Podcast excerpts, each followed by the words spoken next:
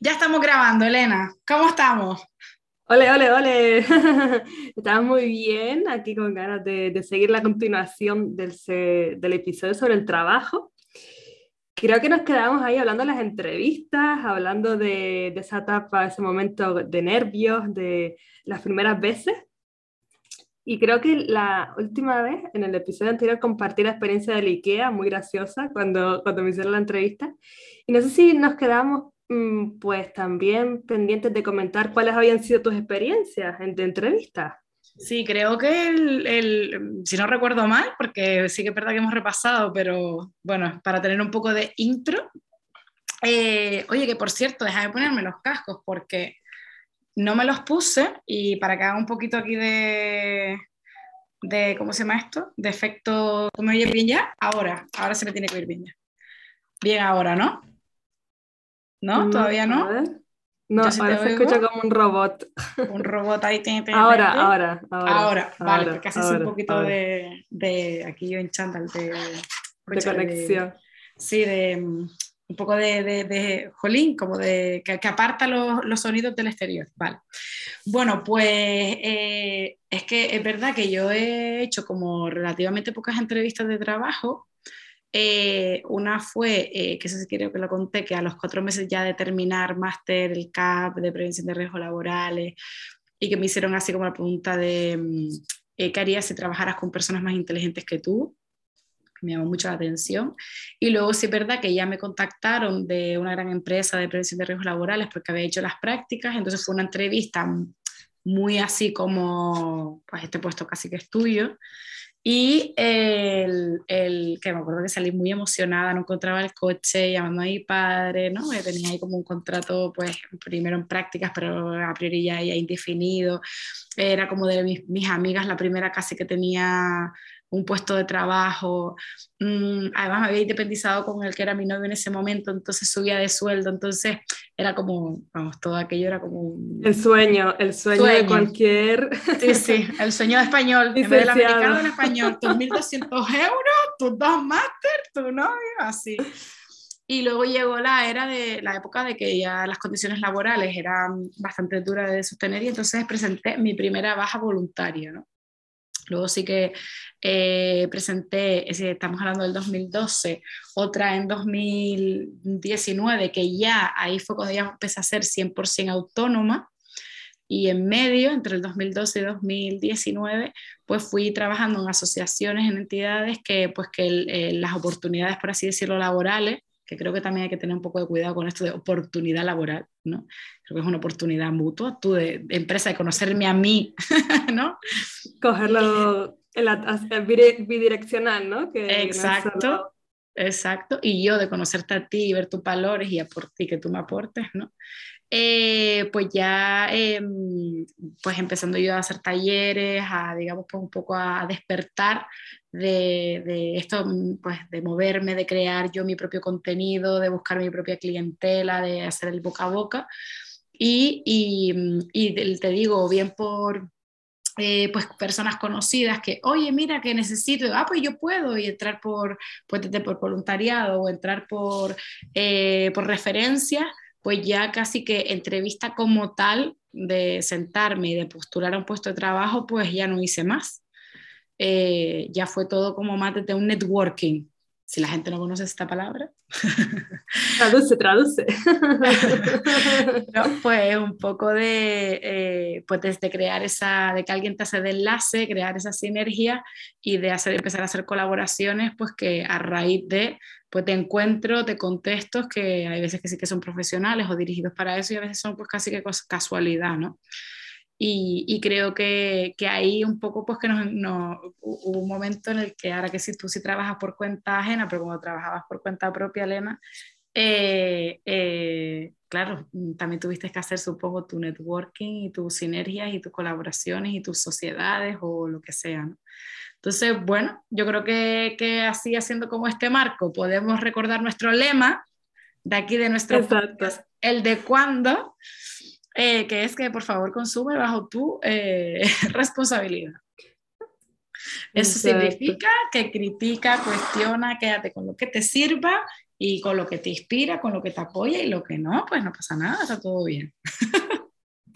Y Leila, ¿cuál fue el, el clic? ¿Cuál fue el momento en el que tú dices, no, quiero empezar a hacer proyectos por mi cuenta, quiero empezar, que te empezó a despertar ese gusanillo de, de aportar tú como, como persona jurídica, Leila Portillo, al mundo? Pues yo empecé un poco, mm, pues como, ¿te acuerdas cuando tú me hiciste la entrevista en tu podcast Emprendele? Sí. Que hablaba de un concepto que siempre se me olvida, que es como muy, eh, muy representativo, que es como el, como cuando tienes un producto muy chico y es el que vende. El producto, no, el producto mínimo viable. Eso, PMV. Eso, PMV, exactamente, para la gente aquí que, que, quiera, que quiera saber y que quiera aprender. Pues mm, yo lo empecé a combinar cuando trabajaba en, en, FREMAP, que era la empresa de prevención de riesgos laborales así grande, lo empecé a, como empezaba yo a ir también a talleres y demás, dije, y una amiga pues me, me dijo, oye, mm, que me apetece ir a un curso, a un taller de inteligencia emocional, le dije, ah, venga, yo te lo doy y tal. Y, entonces ahí como, como que se me despertó algo, arranqué y luego ya sí que fue en 2014, así que ya que me di de alta, un poco desde la impulsividad quizás, porque empecé también una colaboración con otra compañera para crear una, una especie como de, de, bueno, de acompañamientos un poco, eh, quizás no tan científicos como la psicología, sino más intuitivos, más de, porque teníamos ahí como una, sí, una conexión guay, pero ella se, se, se, salió del carro y cuando ya yo me vi pagando autónomo, pues para mí fue como incluso hasta como un aliciente para decir, pues si quiero pagar esto voy a tener que yo generar, ¿no? Porque la gente a veces ve como un problema el pagar el autónomo y cuando empiezas a leer y demás a veces es como hasta un, un impulso. Cuando te ves que tienes que pagar algo, Tienes que ganar. Un incentivo, sí, un incentivo y, y un eh, mueve, ¿no? Muévete. Esto no lo voy a pagar solo con, a lo mejor con mi sueldo por cuenta ajena, sino que también quiero ir ya generando mis propios ingresos. Eso sí que es verdad que te hace moverte, ¿no? Y, y ir a ir generando contenido y generando actividades. Sí, entonces yo creo que fue un poco así, ¿no? Eh, también empecé a darme cuenta de que no me, me gustaba tener jefes, que cuando me ponían horarios me ponía de mala leche, eh, ¿no? Cuando la gente dice, es que ¿cómo, yo, cómo sé si quiero ser no autónoma? No, digo, baja, es que no es solamente si tienes ganas de emprender esto, sino si lo que, si lo que en donde estás te, te chirría por todos lados, ¿no? A mí me chirriaba pues eso, que me llamaran un fin de semana o que me, me, me exigieran más horas, que me chantajearan, eh, siempre era como, siempre puede dar más, ¿no? Y es como, bueno, no, a lo mejor no. Y, claro, cuando yo pues he contactado, conectado con esta parte de, pues más relacionada con el, tener tu propio negocio, mm, que yo hace una semana en la que pues no tengo mucha energía, puedo modificar, siempre de la responsabilidad, profesionalidad y compromiso, pero lo puedo hacer de otra manera, ¿sabes? Lo puedo hacer de otra manera desde la libertad, ¿no? Desde la, desde la responsabilidad de tú eh, manejar y, y, y, de ser responsable con, con, tu trabajo, porque verdad que por cuenta ajena al final sí tenemos jefes, compañeros, tenemos otras personas con las que necesitamos trabajar y colaborar, y cada uno tiene su forma, su personalidad, y que no todos encajan, y no todos tienen también el mismo compromiso o la misma seriedad o la misma fluidez también, por lo contrario. Sí, encajar a veces es complejo. Eh, luego eso, como pues por ejemplo en mi caso de trabajar para asociaciones, parece como que todo el rato te tienes que sacrificar por personas que están en riesgo de exclusión social, por ejemplo. Y yo llegué a un momento en el que yo me cuestioné, digo, pero es que capaz que me tengo yo que convertir en persona en riesgo de exclusión social para que otro no lo sea. Eso significa trabajar sin cobrar o sacrificarme vacaciones. Digo, bueno, pues no sé si hay algo que aquí no está bien montado, ¿no? Es decir, no puede ser que yo me convierta en para ayudar al otro. O sea, yo tengo que ayudar al otro de una posición, posición de bienestar económica, de bienestar emocional, de bienestar físico. Y luego en las empresas privadas, claro, hay unos estándares que a veces ni lo saben ni te los explican, pero te los exigen luego miden muy mal ¿no? El, la carga de trabajo, eh, no tienen las diferencias individuales. Entonces, es como ahora es, yo tengo mis estándares de calidad, mis sistemas de medición, de evaluación, de, pues de, ¿no? de, de mi, del impacto que tiene lo que yo puedo hacer, lo que yo llevo, lo que no llevo, eh, sigo mi, mi, propio ritmo y, y, además me da posibilidad incluso de intraemprender dentro de mi negocio, ¿no? que yo tenga un ABC, digamos, ¿no? de actividades, siempre puedo mmm, pues explorar, fluir, eh, experimentar y eso quizás una empresa pues a lo mejor no, no te daría tanto, tanto chance. Y luego ya si hablamos de una administración pública, ni te cuento, porque claro, el proceso de selección es oposición, que no es por competencias laborales, no es si sabes comunicar, si sabes negociar, si sabes ser empático, no es si te sabes la constitución, entonces entra. Entonces ahí cada uno de su madre y de su padre y, y claro, mm, es muy complejo luego encajar Exacto, sí, sí. La verdad que has sacado bastantes temas aquí muy interesantes como para, para ir sacando hilo, ¿no? Y comentarlo. Pero sí. sí, es cierto que... Y Leila, ¿cómo... ¿Desde cuándo entonces llevas emprendiendo? ¿Cuánto tiempo emprendiendo? Ya realmente empresaria. Yo creo que me considero empresaria, empresaria desde que monto el despacho. ¿Sabes? Desde que tengo un espacio físico, también pensemos que en 2015 lo online eh, no estaba, ¿no? Tan, o sea, no había ni Instagram, yo creo. Eh, tomemos como Instagram referencia de hito histórico después de lo... Lo que marcó el ser emprendedor o ser empresario. La aparición en Instagram. Total, total. Eh, o había, pero no, no había perfiles profesionales, utilizábamos nuestros perfiles más personales para, digamos, un poco contar qué hacíamos y tal. Entonces yo creo que desde ahí, desde que tengo otro gasto y desde que ya las personas, en, vez de yo ir a las casas, que yo en principio iba a las casas o iba y alquilaba ¿no? sitios para dar talleres, ya las personas iban a mi casa a mi espacio, a mi lugar. Yo tenía una llave, ¿no? Eso además eh, mm, psicológicamente me dio como una especie como de seguridad y de bienestar, como, ¿no? De, wow, mm, porque además en 2015 eh, coincidió un periodo que yo vivía con mis padres. Tenía 29 y vivía con mis padres. Entonces para mí eso era una especie como de oxígeno y de decir, yo tengo dónde mear. Yo aquí decido cuándo limpio, cuándo recojo, cómo lo decoro, qué hago, ¿no? Todo. Claro. Y sí, y entonces ahí yo creo que sí que me puedo considerar eh, ya empresaria. Y claro, evidentemente cuando ya me independizo de todos los, los trabajos que tenía por cuenta ajena y así 100% vivo de, vivo de mi negocio, entonces ya ahí, eh, aunque yo me consideraba, pero fue como una explosión de decir, wow, porque fue como recoger un poco todo el esfuerzo del 2015, 16, 17, 18, que, que trabajé mucho para, para poder eh, darme a conocer y comercializar los, productos, los, servicios que vendía.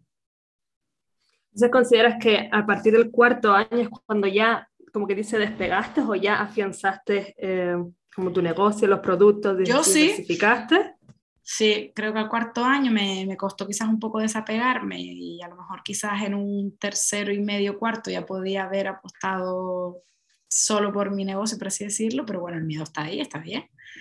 Y cuando ya yo lo vi claro, pues ya sí, pero sí, puede ser que al cuarto año. Mm.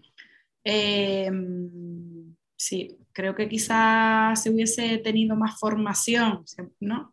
En, en, términos de comercialización, porque al final cuando uno emprende tiene que saber vender, tiene que aprender a vender y yo no tenía ni idea de vender, pues, pues quizás lo hubiese desarrollado antes, ¿no? Yo creo que, que el, el, o sea, cuando se lee que dice, en, en eh, una empresa despierta o empieza a ganar al quinto año, ¿no?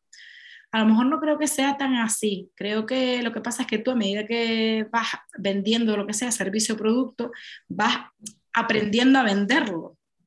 Si ya tuvieses las herramientas, claro, si tuvieses las herramientas de antes y es pues ir y empezar a hacer rueda y hacer lo que hay que hacer con una estrategia y demás, pues seguramente a lo mejor no sería eh, tanto tiempo hablando de, o sea, entrecomillándolo, porque, por ejemplo, una carrera, tú también tardas en, en terminar una carrera 3, 4, 5 años, ¿no? Entonces, ¿por qué queremos que un negocio mmm, despierte al tercer mes? Mm, pues no, no sé, a veces con los tiempos somos un poquito mm, no realistas.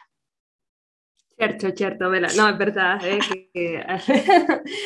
que, se pretende como triunfar de la noche a la mañana, ¿no? O decir que esto eh, tiene futuro éxito y realmente es como plantar una semilla, necesita su cuidado, necesita eh, todo su cariño, hay veces que no crece, hay veces que sí crece, que puede pasar de todo, dependerá del trabajo que le pongas y a veces que hay cosas que no dependen de ti, que son eh, factores externos que uno no controla y que a veces uno se, pone, se echa la culpa de, ay, pues será que no trabajo lo suficiente, será que esto no lo sé, pero es que estamos en el proceso del camino de, del aprender haciendo. Exacto, aprender haciendo, yo creo que esa es una clave, ¿no? Y tanto las personas que trabajan por cuenta propia como por cuenta ajena, está el problema este, que quieren ya saber antes de hacer, antes de practicar. Y yo soy una super mega fan absoluta de aprender haciendo. O sea, mm, no, yo no pretendo saber algo que no, no pretendo montar un puzzle, si no es haciendo el puzzle, ¿no? Yo soy igual que tú, Leila. Creo que eso nos caracteriza a ti y a mí, ¿no? Que tenemos como esa energía de vamos a echarle huevos, vamos a echarle ganas sí. y, y, ya vamos a ir viendo durante el camino cómo se hace. A mí a veces me preguntan, ¿y cómo hiciste un podcast, Elena? Yo, pues, sobre la marcha se me fue la idea y, y empecé como a averiguar, pero no estudié un libro, no me apunté en curso, que a veces uno sí se pone como ese límite de necesito estos conocimientos para hacer algo. Depende de, de lo que estemos hablando, pues sí, verdad que se necesita un conocimiento previo, pero en este caso, por ejemplo, cuando decidí montar el, el crear el podcast, pues fui averiguando sobre la marcha, pues habrá que hacer esto, hay que hacer lo otro. Ah, bueno, fue un, eh, sí, construir, construir eh, mientras estaba aprendiendo también a la misma vez. Y, sabía, y era consciente de que no era ninguna profesional. Digamos que no me puse ninguna presión si se iba a escuchar mal, si se iba a, si me iba a expresar mal, si todo eso sí los, dejé de lado, porque mi misión era compartir y, y comunicar, que es lo que y está por encima al final de, de, todo eso, está claro.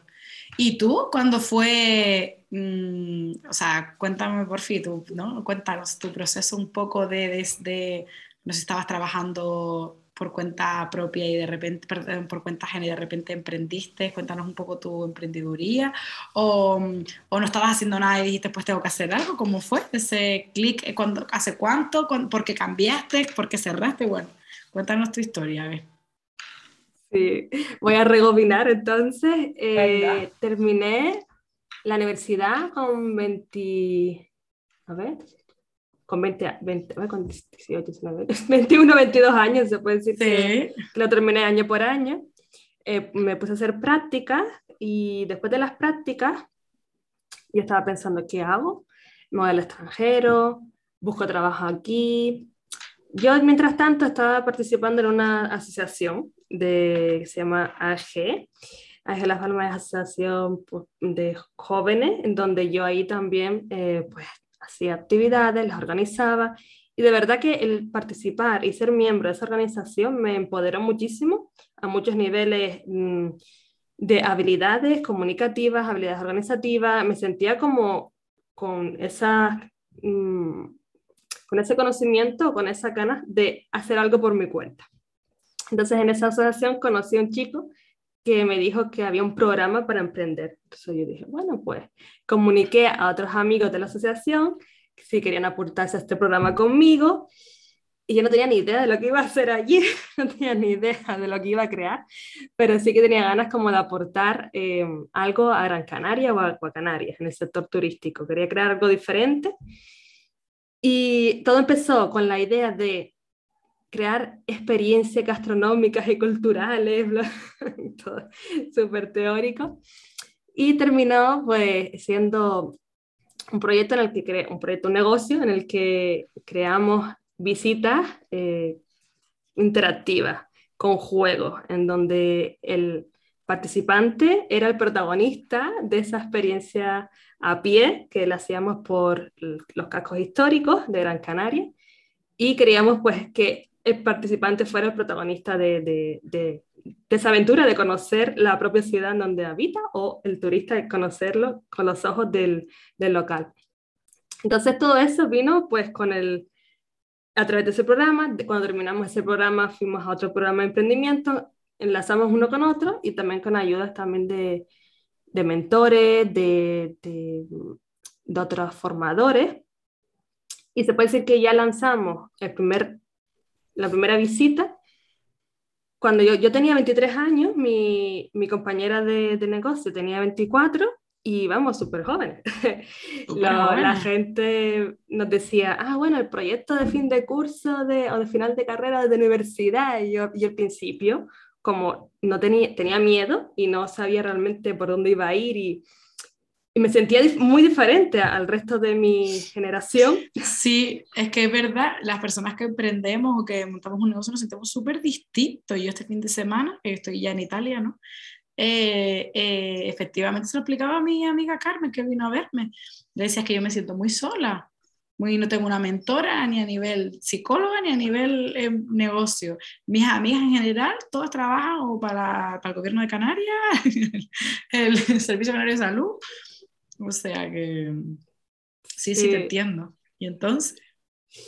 Y entonces, um, bueno, te puedo decir que sin el apoyo de, de, Aida, de, que era mi socio de negocio, creo que sin ella no hubiéramos seguido adelante, porque al final una persona, yo sola con este proyecto no, no podía haber sucedido mucho más, ¿no? Y no sé si hubiera sacado muchas fuerzas para continuar. Entonces fue un negocio que duró tres años, donde aprendimos muchísimo. Antes estabas comentando eh, la importancia del networking, del conocer gente. Yo creo que me conocía casi toda Gran Canaria me conocí muchísimas personas que a día de hoy mmm, sigo manteniendo contacto. Eh, sé que cuando vuelva voy a seguirlas viendo o me van a conectar unas con otras. O sea, la red es tan valiosa, vale oro y a mí me, me ha dado otros proyectos, me, me, ha dado otras salidas a día de hoy que, que estoy súper agradecida. Entonces ese proyecto tuvo que terminar porque nos dimos cuenta de que no sabíamos cómo ganar dinero con, con el negocio. Es decir, hubo un momento en el que ya eh, invertíamos por mucho tiempo, ganábamos dinero, pero no lo suficiente como para hacerlo rentable y seguir pues, adelante, ¿no? Entonces mm, nos dio muchísima pena porque al final lo vimos crecer, lo creamos, lo, lo, sí, lo trabajamos, disfrutamos mucho, pero teníamos que, que darle un cierre. Y eso para mí, personalmente, me, me sentí como si yo estuviera abandonando a un hijo, o sea, me sentí como esa sensación de, ¿y qué estoy haciendo? y, pero lo sentía por dentro que tenía que ser así. Tenía que ser así porque no podíamos crecer más ahí, ¿no? En ese momento. Así que lo terminamos en buenos términos. A mí, también mi, mi socia estaba en un momento similar como yo emocionalmente. Eh, queríamos las dos pues, también probar otros sectores, así que lo dejamos ahí, no sabemos si lo vamos a retomar en un futuro o si tendrá otra forma, eso ya se verá. y, y, nada, cuando yo tenía 20, 26 años, pues me mudé a Viena a, emprender una vida nueva en el extranjero. Qué fuerte, ¿no? Como la importancia que es saber monetizar algo, saberle sacar rentabilidad, ¿no? Es decir, mmm, cuánto vale eh, el esfuerzo, cuánto valen los recursos de tiempo, de dinero, de, bueno, de todo, ¿no? Lo que, lo que implica cualquier tipo de actividad, ¿no? Y es verdad que, que, que buah, no habré hecho yo cosas gratis y sigo haciendo cosas gratis por comercializar y cuántas cosas no hice yo muy económicas. Ahora ya digamos que eh, puedo vender cosas como más caras y cosas más baratas, ¿no? Es decir, Mm, pues por ejemplo puedo vender un webinar o puedo vender una charla online desde 10 euros, si es una sesión, que se puede apuntar toda la gente que, que quiera o que Zoom me permita. Eh, y luego puedes eh, ir eh, subiendo ¿no? pues a un curso de formación que puede valer 20, 30 euros o una consulta pues 65, 70 o un mentoring a la gente que quiere pues 70, 80. Entonces como que es, es, como que todo el mundo le puede vender a como mucha, ¿no? mucha gente. Entonces, eso es un aprendizaje, por ejemplo, ¿no? De monetizar tu servicio en función de tu tiempo y de lo que tú, en este caso es compartir información, ¿no? O acompañar de alguna manera ya sea de manera formativa o ya sea con acompañamiento a través de, intervención psicológica. Y, y, todo eso creo como que es un aprendizaje, ¿no? Yo me acuerdo de eso de hacer como talleres súper baratos de poca gente para que se sintieran eh, súper atendidos, rollo 5 euros una hora de, mirándole a los ojos a todo el mundo, que la hora yo, pues eso que me ganaba, nada, 20 euros, eh, pero que ya captaba gente para, para que luego fueran a la, a la consulta, ¿no? Entonces, eh, eh, aprender a monetizar es algo que no nos han enseñado, ¿no? La gente dice, ay, es que a mí me gusta hacer, pues eso, desde pintar o coser, limpiar, o eh, me encantaría saber operar, o me encantaría sacar perros, ¿no? Pero eso no se monetiza. ¿No? Es decir, cuando uno emprende la necesidad está, hay, siempre hay trabajo en realidad, ¿no? El otro día escuchaba un podcast de esto de emprendeduría porque a veces pues me, me vuelve a despertar cosas que se me han olvidado y dices que trabajo hay, las, las cortinas se rompen, la casa hay que volverla a pintar, eh, una persona necesita eh, una orientación laboral, una orientación de asesoría de gestoría fiscal o contable. Eh, las personas necesitan gafas, necesitamos auriculares, necesitamos personas que las vendan. Es decir, trabajo hay, ¿no? El tema es que, claro, eh, eh, pues que esperamos, ¿no? Culturalmente, que alguien nos lo dé o generarlo, y luego, claro, si lo generamos, ¿con qué herramientas personales lo hacemos? Si es que no, no, no nos da una formación, no hay una cultura de, de emprender en, en, la sociedad. Entonces, entiendo que en ese momento, ¿no? Tampoco a lo mejor tenían ustedes las estrategias, eran muy jóvenes, para decir, oye, pues si hacemos esto, esto y esto, o subimos los precios aquí, o esta, esto que nos sale muy caro o invierte mucho tiempo, lo retiramos y lo hacemos más sencillo. Es decir, mm, o tenemos que pillar a una persona nueva, porque hay veces que eh, un negocio crece cuando se hace una inversión, ¿no? Eh, por ejemplo, cuando, cuando yo mm, eh, fiché pues, a, a, compañeras para poderle derivar casos y tal, yo me tuve que gastar un dinero en meterlas en la web, un tiempo en explicarles todo, es decir, empezamos ahí un rodaje, o sea, todo es, entre más dinero ganas, más tiempo inviertes en, en generar negocio, ¿no? en, explicarlo, en desarrollarlo, en pensarlo. Y, y, bueno, no sé si has detectado qué les faltó para, para, monetizar eso que les saliera realmente rentable. No sé si lo tienes claro, Elena. Después de hacer... A día de hoy, sí, después de todo, de todo pasado, de agua pasada, a día de hoy lo valoro como realmente nos faltó quizás, pues, eh, realmente al ser un negocio puramente, o sea, turístico, en el que se, desarrollamos las actividades principales como guía y que teníamos que tener un lugar como para desarrollarlo, eso fue como nuestro principal, a la misma vez, bloqueo, es decir, eh, si no nuestro lugar de acción, por ejemplo, tu lugar de acción es el despacho, nuestro lugar de acción era la calle, ¿no? Y también el, conseguir clientes que, que, estuvieran interesados en ese tipo de actividades. Primero nos enfocábamos en el cliente extranjero y en la segunda etapa del, del negocio nos dimos cuenta de que el, el, cliente local era también muy interesante y más eh, fácil de conseguir por diferentes colectivos.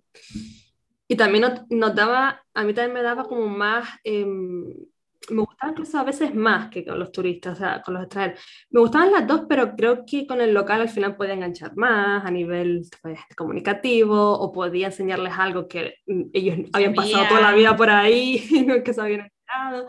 Entonces creo que podía como engancharles más.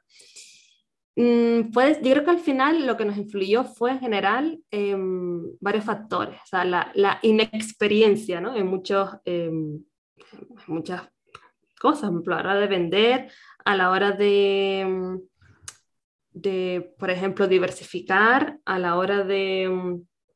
También teníamos otros trabajos aparte, entonces tampoco podíamos, o sea, le dedicábamos tiempo, pero para poder ganarse otros ingresos, pues sí que estábamos en, en otro, en otra, hacíamos otra, otro trabajo en otra empresa.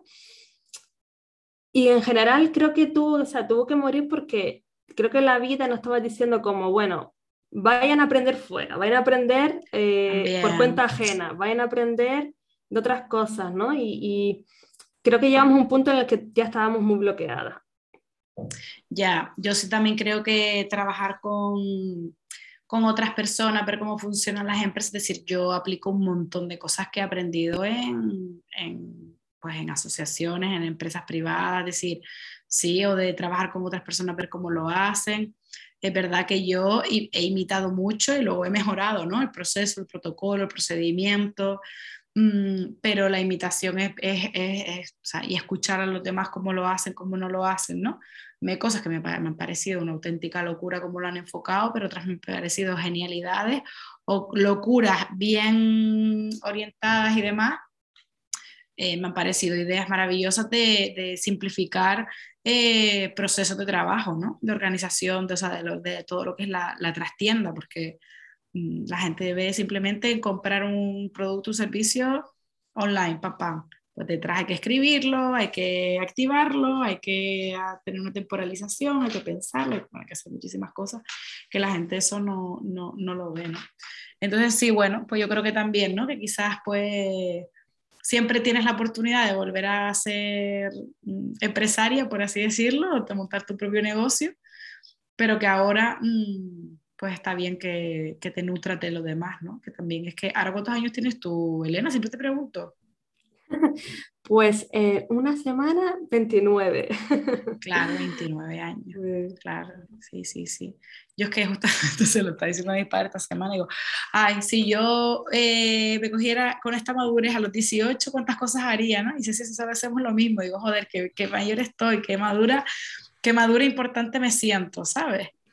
Eh, sí, claro, es que yo tengo 36 y se, en realidad se, se, nota, ¿no?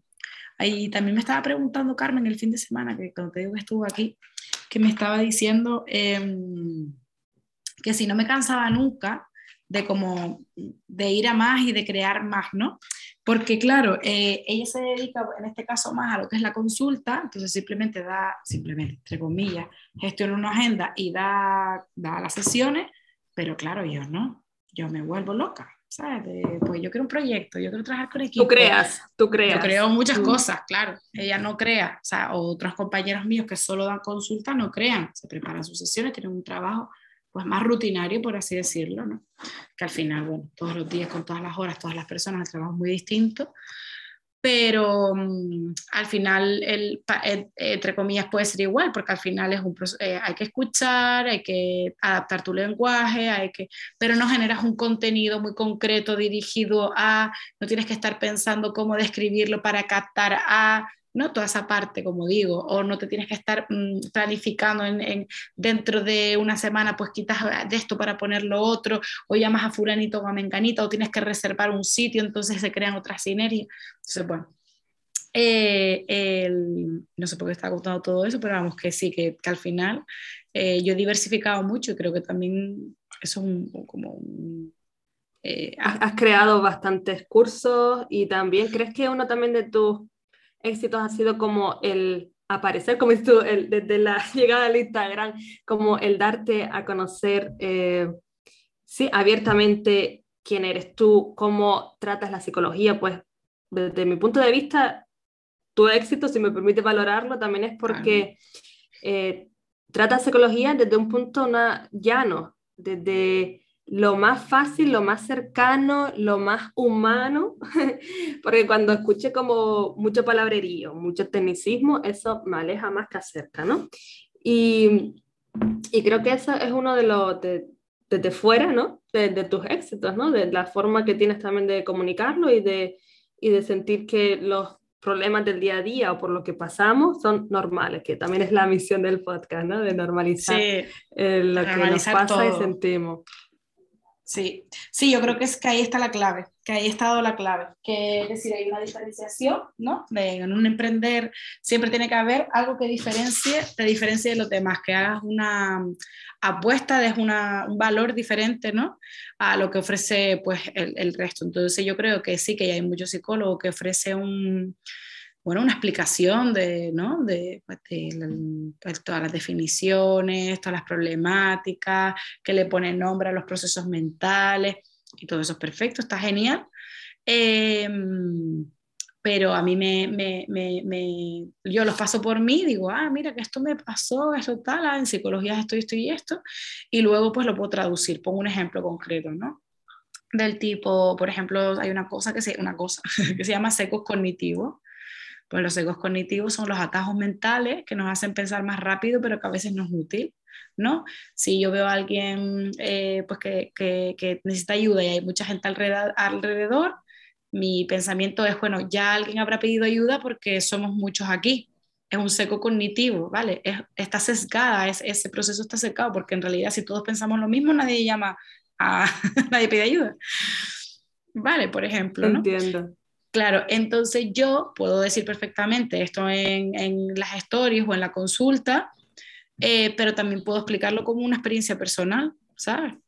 Entonces, claro, mm, o decir, pues, o pasa esto, pasa en la consulta, he visto mucha gente que, que le ocurre lo mismo que a ti. Entonces, eso al final yo creo que sí que hay un nicho, ¿no? Lo que se llamaría en emprender tu un público objetivo al que digamos que esta forma de expresar, de compartir y de ayudar a la gente, pues, pues llega. Y yo creo que esa es una de las claves, ¿no? De cuando uno quiere emprender también, que diga, bueno, ¿en qué me puedo diferenciar? Hay psicólogos que sí o sí se quieren decantar por hacer un, de la psicología como una ciencia, eh, ¿no? Como súper pura y tal. Y, yo no, yo creo que nos tenemos que ayudar, ayudar desde el, bueno, yo creo que no nos tenemos que ayudar desde muchas, de muchas, de muchas formas, pero yo la mía, la que a mí me sale, la que a mí me, me late, es esta, desde la cercanía, desde la sencillez, desde la autorreferencia. Y, y sí, sí puede ser que esa sea parte de mi éxito.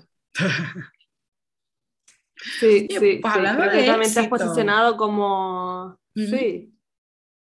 Dime, dime. Sí, que por último, para concluir, creo que, que, te has posicionado como una psicóloga, psicóloga humana, decir, porque a veces creo que se piensa desde fuera que los psicólogos como ellos saben cómo tratar a los demás, pues pueden también autogestionarse y que a ellos no les pasa nada y que son como, como burbujita, ¿no? Y creo que cuando te has puesto de ejemplo en muchas ocasiones. Claro, nada, nada que ver. Cuando te has puesto de ejemplo en muchas ocasiones, ahí pues creo que también has, has agrupado, has acercado a mucha más gente hacia ti, ¿no? Sí, mucha gente me dice, mm, yo es que siempre pensé que cuando iba a ir al psicólogo era a estar seria o serio, ¿no? Dice, y luego pues al final me, han recomendado, te he visto los vídeos y tal, y digo, bueno, pues al final me voy a reír y todo en la consulta, ¿no? Y digo, pues sí, seguramente te ríes en la consulta porque tengo mucho sentido del humor, hombre.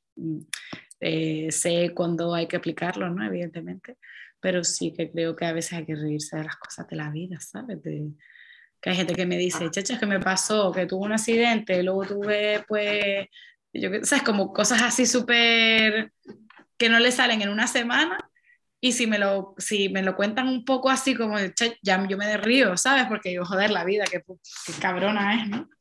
Entonces sí, eso, quieras o no, se acerca. Y luego decía que hablando de éxito, ¿no? Que también podemos eh, hablar un poco de esta parte de qué es tener éxito en el mundo laboral o en la vida, si tiene que ver o no con incluso con el, con el, ¿no? con, el desarrollo profesional, incluso puede ser como una buena forma de cerrar este ciclo de dos episodios sobre lo laboral, porque muchas veces la gente piensa que mm, uno tiene éxito en la vida si tiene éxito ¿no? en lo laboral, en lo profesional, o hay gente que no lo asocia, hay gente que no se realiza nada, hay personas que el trabajo no le dan cero importancia, ni siquiera lo asocian a salud mental o emocional, que para mí, por ejemplo, lo es. Em, no sé, ¿cómo, ¿cómo, lo vives tú? ¿Cómo lo ves? ¿O cómo ves el, mundo a través de tus ojos en ese sentido? Sí, sin duda, creo que también al final dedicamos de media, tanto por cuenta ajena como por cuenta propia, por cuenta propia es diferente, dedicamos como ocho horas cinco días a la semana, ¿no? Más o menos es el estándar. Entonces pasamos tanto tiempo que, que al final mm, es normal que, que, el que, el trabajo incluso nos defina, ¿no? Mm. Te puedo contar que cambié de trabajo del hotel a mi empresa actual, que es un, un, centro de negocios, pues por las condiciones. A mí realmente yo estaba ya en un punto en el que para mí mm, no era un éxito el tener un eh, puesto fijo, un sueldo asegurado, no era éxito porque ya eh, estaba mermando como a mi salud mental o digamos estaba ya en un punto en el que mm, no sentía que me aportara más. Entonces, para mí el éxito al final es, radica, aquí pongo aquí filosófica, íntima, radica en estar conectada con, con, con, tus valores, ¿no? Y para mí en el trabajo anterior se rompió el valor de la libertad, el valor del respeto, el valor de, mm, de, sí, que no podía, sobre todo para mí era la, la libertad y, y, el, y, el, respeto. esos dos grandes se, se, rompían y por eso ya decidí cambiar. Sí, ahora mismo tengo esa libertad, es verdad que no la tengo, como si tuviera yo un negocio por mi cuenta en la que yo puedo manejarme como quiera, pero sí es verdad que estoy a otro nivel eh, al que, que, estaba anteriormente. Y eso pues me alegra mucho. Mm. Oye, pues qué valiente has sido, ¿no? Creo que también todo el tema este de lo laboral tiene que ver con la valentía, porque mucha gente se queda anclada en su puesto, incluso como que le damos ese valor, ¿no? Como que he aguantado la misma empresa tanto, cuando a lo mejor ahora lo que se valora es que tengas la capacidad de que llegue un momento en el que ya no vas a desarrollarte más ahí, a menos que te cambien de, yo que sé, de centro, de departamento de tal, mm, y, irse a otra empresa, lo que estábamos hablando antes, ¿no? De, de, fuera, de conocer otro tipo de protocolos, de procedimiento, porque si no, también tienes como una visión como muy sesgada de la vida, trabajando en una sola empresa toda la vida y no cambiando por miedo a... Em, Esto es súper interesante lo que dices, porque a mí me llega la información contraria, que lo ¿Ah, importante es, o sea, lo importante, lo que se ve es aguantar. Entre más estás en un puesto, o sea, lo, lo, que me comparte la gente, ¿no? No quiere decir que esté, sea verdadero o falso, sino entre más tiempo estés en una empresa, quiere decir que eres una persona, pues como mm, más responsable, o sea, como que dice eso, más de eso. ¿no? Eso, eso, como que parece que es positivo, como que tienes un compromiso y demás, y a lo mejor está diciendo todo lo contrario. Te está diciendo pues que no, a lo mejor no eres valiente, que no eres capaz de salir de tu zona de confort. Eh, entienda, entendiendo esto como que salir a veces es bueno, a veces no, a veces no es necesario.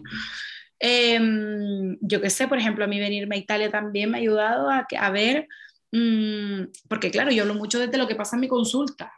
Y lo que pasa en mi consulta es cuatro, cinco, seis personas que viven fuera de la isla, pero que a lo mejor son de Gran Canaria y que tengo sesiones online, y, y, el resto es gente de la isla. Entonces, yo tengo una, una visión secada, ¿no? A menos que yo me lea 400, 500 artículos que me digan, el no sé cuánto por ciento de personas en España o Canarias piensa tal o siente no sé cuánto, mi visión de la vida es la que me transmite la gente. Entonces, venirme, por ejemplo, a salir de, de toda esa zona a, a, Italia y conocer a otra, a otra gente, escucharla hablar, ver lo que les preocupa y demás, eh, me dice también si todo lo que yo estoy viendo es mm, pues, pues lo normal, como entendido como la norma, ¿no? Pues, y, mm, y creo que sí, que, que, que, que es éxito también es, es lo que tú has hecho, ¿no? Es salir y decir, bueno, esto no me gusta, tiene muchas cosas buenas, pero yo quiero avanzar, ¿no? También la gente se piensa que cuando uno se va de algo que no le gusta, como que nunca va a poder volver a estar tan bien, entre comillas, como estaba ahí. Cuando yo creo que cuando una puerta se cierra, como cuando tú cerraste tu negocio, es para ir cada vez a, a, a, a mejor. Yo siempre que tomo una decisión de cerrar algo, o, de, o me han echado, que también me han despedido, es como, que creo que lo encontré en el otro, ¿no? Que fue así como bastante desagradable y tal.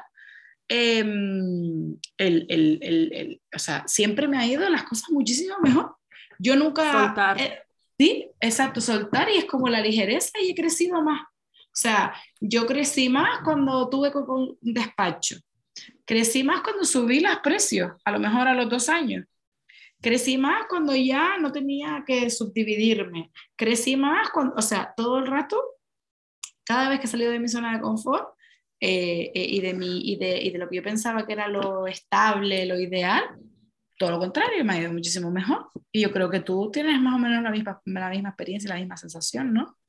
Sí, sí, desde el soltar se abren más oportunidades y se abre más mundo, contrariamente, ¿no? Porque mm, al final eh, queremos estar apegados a, la seguridad y la inseguridad nos genera esa mm, incertidumbre, nos genera ese descontrol, entonces pero, que además la seguridad tampoco te lo da un puesto de trabajo que alguien te dé un contrato indefinido, porque mañana dicen ya no quiero darte hacer, seguirte contratando, te pagan lo que corresponda y tampoco es seguridad, ¿no? De hecho, eh, lo que dicen, eh, por si la gente aquí nos está escuchando y se anima, que bueno, que hagan lo que quieran, pero que la gente que, que está a punto, que quiera emprender y demás, en realidad tienes más seguridad de vivir mm, gracias a que mucha gente diferente te pague muchos de tus clientes te pagan que solamente un pagador, por así decirlo, ¿no? Es, verdad que tienes que generar muchas facturas y, hablar con mucha gente y eso, ¿no? Pero porque te pagas, eh, la nómina es una persona y con ese negocio, pero es verdad que si a mi cliente se me va hoy, me viene uno mañana. O sea, se me, tengo que hacer algo muy mal para que se vaya todo Dios, ¿no? Espero que no, yo estoy poniendo todo de mi parte para hacer la cosa bien. claro, claro, no va a ser así. Entonces, ¿cuál es tu definición de éxito, Leila, para resumir? Pues yo, yo coincido contigo, ¿no? Tiene que ver con tu, que, que, que tú vivas una vida que, te, que esté alineada con tus valores. Y si tus valores pues son la realización a través del trabajo, pues si tú te realizas a través del trabajo, eso es. Para mí el no éxito, que quizás está más fácil definir, es trabajar una cosa que no te gusta, es no poner límites, es no irte de un sitio que te tratan mal. Para mí eso es no vivir, no, no tener éxito. Para mí el éxito es, es querer, es amar, es, ¿no? Eh, ver todos a, las personas y, el, y al lugar donde estás, con quien trabajas, es como encontrar también ese propósito. Yo creo que cuando uno trabaja también porque está conectado con el ayudar al otro, consciente y conscientemente, porque al final todos los puestos de trabajo ayudan a alguien. Todos, al final todos ayudamos a todos. Exacto. Entonces yo creo que al final es como una, se hace ahí como una comunidad, ¿no? Una unidad y, y, creo que eso es parte del, del, éxito, sentirte como en ese engranaje, ¿no? Un poco de decir, le soy útil aquí, hagas lo que hagas, poner la botella, eh, poner el chip al móvil, construir el vaso, eh, pintar en el boli el corazoncito que corresponde. Es que eh, mm, todo, todo tiene un Todo, todo, todo. O sea, cualquier, sí, cualquier trabajo. De hecho, ahora me acabo de recordar una anécdota que tuve esta mañana con, con la limpiadora de nuestro centro que me la encuentro así antes de, de, trabajar. Y de verdad que yo, a las limpiadoras, a cualquier trabajo, o sea, es que lo valoro tanto y le trato igual como a un jefe y, y estoy con ella, o sea, y, y de verdad que ella luego también siente que yo estoy, que yo también estoy, no estoy ni a un nivel superior, ni, ni, ni a un nivel que yo soy la que manda, sino que realmente quiero que establecer como que para mí ella es súper importante, es que sin ella también en otro centro, ¿no sería lo mismo? Y, y desde esa actitud, creo yo que, que, al final todos podemos también trabajar más cómodos y, más felices en lo que hacemos. Exacto, porque también se ha establecido como una especie como de rangos, ¿no? En función de lo que trabajas, como que vales más, vales menos. Y yo creo que efectivamente también el éxito es decir, es que yo, es que yo valgo, da igual lo que hagamos, valgo lo mismo que el otro. Somos igualmente humanos. Mm. Me acuerdo de una asociación que, en la que trabajé que no tenía eh, persona de la limpieza. Teníamos como que limpiar eh, nosotras. Y a mí, o sea, yo me hice, o sea, yo fui muy, muy rebelde ahí y tuve mucho tiempo sin, pues, por no decir que prácticamente las pobres mis compañeras ahí como un poco se hacían cargo de esa tarea y ella me haría cargo de, de otras, porque es que es importantísimo tener un lugar limpio y creo que zapatero a su zapato, yo es que limpio mal y no me gusta. Y por ejemplo, la chica que va a mi casa, que también va al despacho, que lleva viendo conmigo desde el 2007, que me independicé en 2016, que eh, ella me dice, es que trato tu casa como la mía, me encanta verla limpia, cuando me voy que sé que tiro la basura, que te hago la cama, que no sé cuánto, bueno, de hecho yo a veces le dejo la cama hecha para que tenga tiempo y me dice, no, no, yo la hago mejor que tú, me dice. y tú encantada. Digo, pues también es verdad, amiga, también es verdad. Y, y súper, ¿no? Y esa confianza de que, bueno, de hecho, pues nació su hija, mi madre le compró un regalo, es decir, mmm, Eh, sí, sí, que, que zapateros sus zapatos. Exacto, zapateros sus zapatos, ¿sabes? Y todos son importantes. Entonces yo tampoco sé muy bien cómo hemos establecido esos estatus. ella es feliz haciéndolo y yo soy feliz con que ella lo haga, porque si ella no lo hace, yo voy a ser un desastre, en serio.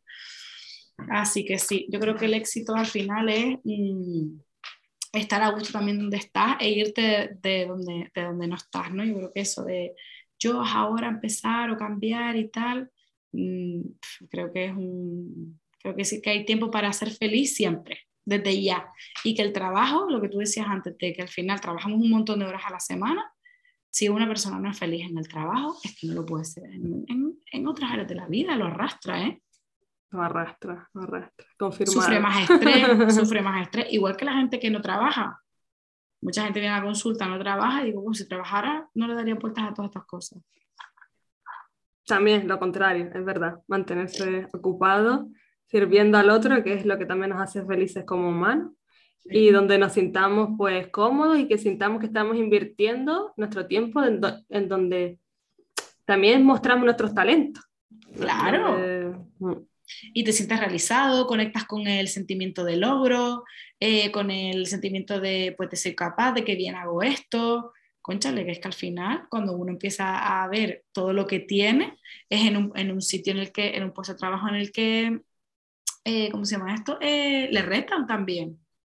Yo hoy colgaba un post como no sé muy bien cuándo saldrá el episodio, pero hoy colgaba un post hablando de, dando las clases que el 19 de mayo hice un, un, webinar sobre la culpa y este webinar tenía como algo especial que era que normalmente yo suelo dar charlas y luego resuelvo dudas, pero aquí era eh, eh, durante un tiempo bastante participativo para, con plazas limitadas para atender a las preguntas concretas, ¿no? Y, y yo noto que ahí es donde yo, porque claro, prepararte una charla, tú te preparas tu charla y bueno, ya está. Pero ¿dónde se ven las capacidades que tú tienes? Eh, que ¿Dónde te retan? Pues a través de la interacción a través de la demanda del otro. Totalmente. Mm. A pesar de que yo no leo PowerPoint ni nada de eso, ¿no? Que yo me creo ahí mi columna vertebral y a partir de ahí lanzo y fluyo mucho, mucho con el momento, me parece eso como maravilloso, luego a veces ni me acuerdo lo que di, o sea, digo, eso, eso es bueno, pero es que, claro, preguntas con ejemplos, ese es el reto grande, de contestar, claro, corto, conciso, de mm, que no se me malinterprete nada, de contestar con un ejemplo para eh, que le llegue más, ser cercana, eh, o pedirle que vuelva a reformular la pregunta, o hacer una, o de repente a dar tips. Es ahí donde se ven mis talentos reales. Ahí donde crece, sí, exacto. Exacto, donde crezco, en la demanda del otro. Y entonces, claro, cuando no tienes demanda del otro, después luego la vida te demanda por lo que sea y te agobia. Digo, si tú trabajas ocho horas viendo cómo el resto te demanda, ya sea el cliente, el jefe o tu compañero de trabajo, eh, no te sentirías agobiado por esto, ¿no? Entonces, bueno, yo creo que, que porque si, si tú estás bien sin trabajar, estás a gusto, porque lo que sea, tienes una pensión tal, y te sientes realizada y, y, enfocas tu tiempo y lo inviertes en 400, 500 cosas que, que me parece genial, pero es que mi experiencia personal es que la gente que tiene una edad 30, 40, 50, 60, que es Mm, laboral, puede estar laboralmente activa y no lo es, tiende a, a, sentirse peor emocionalmente, psicológicamente, que, que, y que no sabe por qué y, está claro. Y por la desocupación, por la desocupación, sí, sí, sí. Tal cual, tal cual. Totalmente. Bueno, pues no sé si se nos queda algo así en el tintero. Hemos hecho así como un repaso. Yo creo que eh, otro podcast de esto que será el, no sé, a lo mejor es el, no es el 3, pero a lo mejor es el décimo, será cuando nos jubilemos. Experiencia de la jubilación. Total, cada cierto tiempo vamos a ir compartiendo algo de trabajo porque nos fascina, ¿no? Contar nuestras eh, carreras profesionales. Sí, incluso quizá a la gente pues le interesa, yo qué sé, el tema del networking o que o al tema de, pues de, yo qué sé, de, de, incluso de cómo afrontar esos cambios que tú y yo, pues casi que nos hemos hecho medio expertas en ser un poquito valientes. Bueno, vamos a esperar también la demanda de la gente y, y nosotras sí, seguro que cuando tengamos otro clic, cuando de estas charlas que tenemos por WhatsApp, decimos, ya tenemos podcast. Exacto, exacto. Hay unos cuantos temas que nos gustaría trabajar y nos, nos gustaría comentar y compartir y ya los vamos a ir sacando a lo largo del año.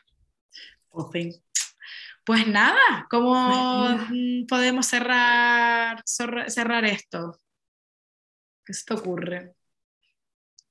La vida es un camino. Aquí me siempre pues filosófica.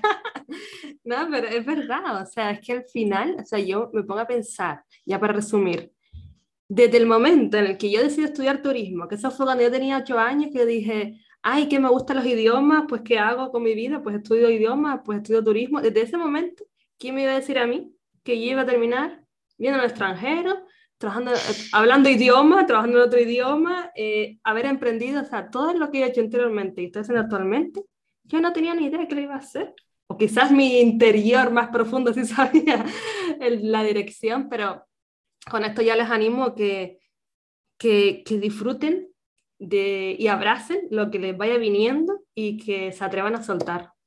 Mm, sí, me, me, quedo también con eso, con que un poco también ¿no? se, se enfoquen, eh, busquen, experimenten, suelten, sean valientes y que el éxito al final es que cada uno sienta paz y felicidad, haga lo que haga, sea trabajando por cuenta propia o por cuenta ajena. Y que esta área de la vida es súper, súper importante, eh, pero que tenemos esa capacidad de decidirla nosotros, no otros, o sea, nosotros también, ¿no? El poder, el logo de control, no en la gran empresa que mi sueldo depende de. ¿no? Bueno, bien, pues nada. Consuman bajo su propia responsabilidad. Aquí el, el de cuando, segundo episodio en el que compartimos experiencias laborales. Esperemos que les sirva mucho y les mandamos un besito grande. Muchos abrazos, muchos besos y ya nos comentan qué les ha parecido. Buenas noches, buona giornata, buona serata, ciao bella, ciao la ragazzo. Guten internacionales. Total.